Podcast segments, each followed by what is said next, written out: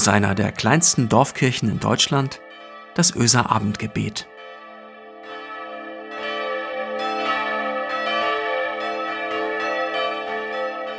Einen schönen guten Abend, herzlich willkommen zum Öser Abendgebet. Heute ist Dienstag, der 9. März. Ich bin Marco Müller, ich bin Pastor der Kirchengemeinde Öse. Warum es für alle Menschen so wichtig ist, komplett zu werden. Das war der Untertitel, den Christiane gestern unter ihr Abendgebet gestellt hatte. Ihr erinnert euch vielleicht unter ihre Gedanken zum Weltfrauentag. Sie hatte erzählt von den vielen, an die sie denkt an diesem Tag. An Frauen aller Couleur, groß und klein, bekannt und unbekannt, unendlich schlau oder einfach gestrickt, sie alle sollten in den Blick kommen. Und in einem zweiten Schritt hat sie dann erzählt von dem vielen, was in uns liegt und was eben auch in den Blick kommen können muss. Das Lächeln der Mona Lisa und ihre ganze Traurigkeit, der ganze Mensch soll leben dürfen, in seiner ganzen Komplettheit. Als Mann und als Frau und in all den Schattierungen dazwischen. Also der Mensch in seiner Komplettheit, die Menschheit in ihrer Komplettheit und auch all das, was in mir ist. Nun, mich erinnerten diese Gedanken an die Gedanken eines Mannes, der vor über 100 Jahren wie blöd darum gerungen hat, einen Schlüssel zu finden. Und zwar einen Schlüssel dazu, wie es gelingen könnte, den Menschen eine Tür zu öffnen, hin zu einem besseren Umgang mit sich selbst. Aber nicht nur mit sich, auch mit den Nächsten im eigenen Land, mit den Übernächsten im Nachbarland und denen hinterm Horizont und nicht zuletzt mit all dem Leben, das überhaupt nicht menschliches Leben ist, nein, mit der Natur. Denn er war sich sicher, solange wir Gutes tun nur auf Menschen beziehen, ist es irgendwie alles nur halbgar. Und dort, wo es halbgar ist, sagte er, ist das Einfallstor für den Wurm, der dieses Denken dann von innen heraus zerfrisst, der sozusagen die Ethik von innen heraus auffrisst. Er hatte das erlebt im Ersten Weltkrieg. Naja, Albert Schweitzer übrigens ist das. 1875 geboren, er war Organist, übrigens ein ganz berühmter Organist. Er war Theologe, Pastor in Straßburg, hat eines der wichtigsten theologischen Bücher seiner Zeit geschrieben. Er war Philosoph und er war Arzt, Albert Schweitzer.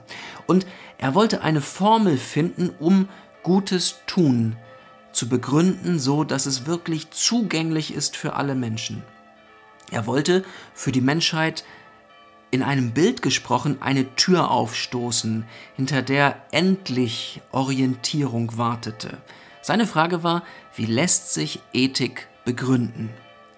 Worauf kann sich Gutes tun gründen? Wie kann dabei die Komplettheit in den Blick kommen? Ich erinnere nochmal, es wäre so wichtig für uns, komplett zu werden, sagte Christiane. Recht hat sie die ganzen realen Menschen, Männer und Frauen und die, die sich dazwischen fühlen, die ganzen Menschen, das heißt also wir alle mit unseren Schokoladenseiten, mit den Sixpacks und den Astralkörpern, mit den trainierten Bodies und den Idealmaßen, mit den Rettungsringen, also naja, und den Kugelbäuchen, mit den Zellulitisbeinen und den faltigen Gesichtern, wie kann all das gelingen, dem gegenüber gut zu sein? Wie gesagt, mich erinnert diese ganze Fragestellung an die Suche Albert Schweitzers, der vor über 100 Jahren fast irre daran geworden ist, wie es sein konnte, dass eine damals derart hochentwickelte Kultur wie die Europas sich auf den Schlachtfeldern des Ersten Weltkriegs so zerfleischen konnte. Man war doch so entwickelt und schaffte es nicht, in Freundschaft miteinander zu leben, in Frieden. Da stimmte doch etwas nicht mit dieser Kultur, das war sein Fazit. Die Ethik war nicht entwickelt. Das war sein Fazit. Man konnte alles, man war fortschrittsgläubig.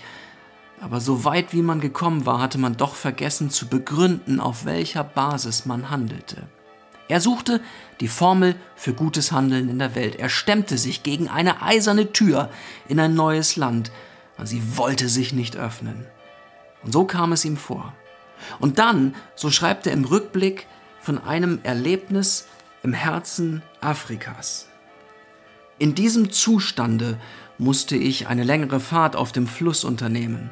Als ich im September 1915 mit meiner Frau ihrer Gesundheit wegen in Kap Lopez am Meer weilte, wurde ich zu Frau Pelot, einer kranken Missionarsdame, nach Ngomo, an die 200 Kilometer stromaufwärts gerufen. Als einzige Fahrgelegenheit fand ich einen gerade im Abfahren begriffenen kleinen Dampfer, der einen überladenen Schleppkahn mit sich führte. Langsam krochen wir den Strom hinauf, uns mühsam zwischen den Sandbänken hindurchtastend. Geistesabwesend saß ich auf Deck des Schleppkahns, um den elementaren und universalen Begriff des Ethischen ringend, den ich in keiner Philosophie gefunden hatte. Blatt um Blatt beschrieb ich mit zusammenhanglosen Sätzen, nur um auf das Problem konzentriert zu bleiben.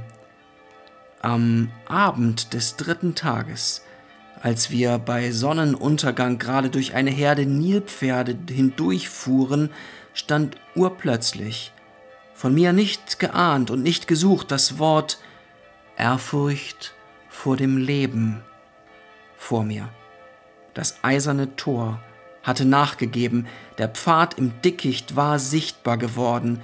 Nun war ich zu der Idee durchgedrungen, in der Welt- und Lebensbejahung und Ethik miteinander enthalten sind. Wie, da, da, das soll's gewesen sein? Was war Albert Schweitzer dort begegnet? Ehrfurcht vor dem Leben?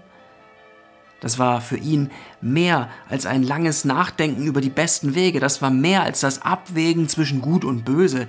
Schweitzer erkannte damals, wie er selbst ergriffen wurde von etwas, das er zuvor noch nie so in Worte gefasst hatte.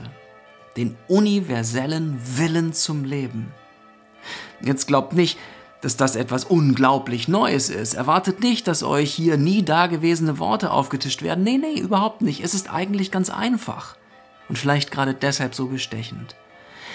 Albert Schweitzer hatte einen Schlüssel gefunden. Nicht am anderen Ende der Welt, sondern dort, wo man gar nicht sucht, weil es so viel zu offensichtlich ist. Sein Schlüssel lautete, ich bin Leben, das Leben will. Inmitten von Leben, das Leben will. Punkt. Ich bin Leben, das Leben will, inmitten von Leben, das Leben will.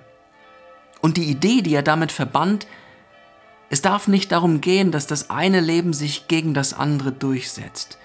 Nicht unter den Menschen, nicht zwischen Mann und Frau, nicht zwischen den Völkern, nicht zwischen Mensch und Tier, nicht im Gegenüber zur Natur. Alles Leben will leben. Und es gilt, einzustimmen in den großen Willen zum Leben, der diese Welt bewegt. Das klingt am Ende fast mystisch, finde ich. Es klingt noch nicht völlig greifbar. Es vermittelt mir nur eine Ahnung davon, dass es sich lohnen könnte, dem weiter nachzugehen. Weil es so wichtig wäre für uns, komplett zu werden. Weil das womöglich etwas mit dem Willen des Höchsten zu tun hat. Ich bin damit heute nicht fertig. Ich werde morgen weiter daran herumdenken und vielleicht ja auch ihr mit mir. Für heute lasst uns beten, miteinander und füreinander. Du guter Gott, du Schöpfer der Welt, der Menschen in allen Farben, der Großen und der Kleinen. Deine Kinder wollen wir sein, Kinder des Lichts wollen Stadt auf dem Berge sein und einstimmen in deine Liebe zu dieser Welt. Hilf du uns zu verstehen. Hilf uns zu erfassen, zu erahnen, was es heißt zu lieben. Jesus Christus, schenk uns deinen guten Geist, der die Welt sieht und erkennt, wie du sie siehst. Lehre uns das gute Leben zwischen den Ellbogen dieser Zeit zwischen dem, was die Pandemie uns abverlangt. Hilf du uns auf. Amen. Er segne euch, Gott, der Allmächtige und Barmherzige, der jeden Morgen seine Sonne aufgehen lässt über dieser Welt, der uns frei macht von Sorge und Angst, weil er für uns sorgt und unseren Raum weit macht der uns belebt mit Licht und Wärme und seiner Liebe. Amen.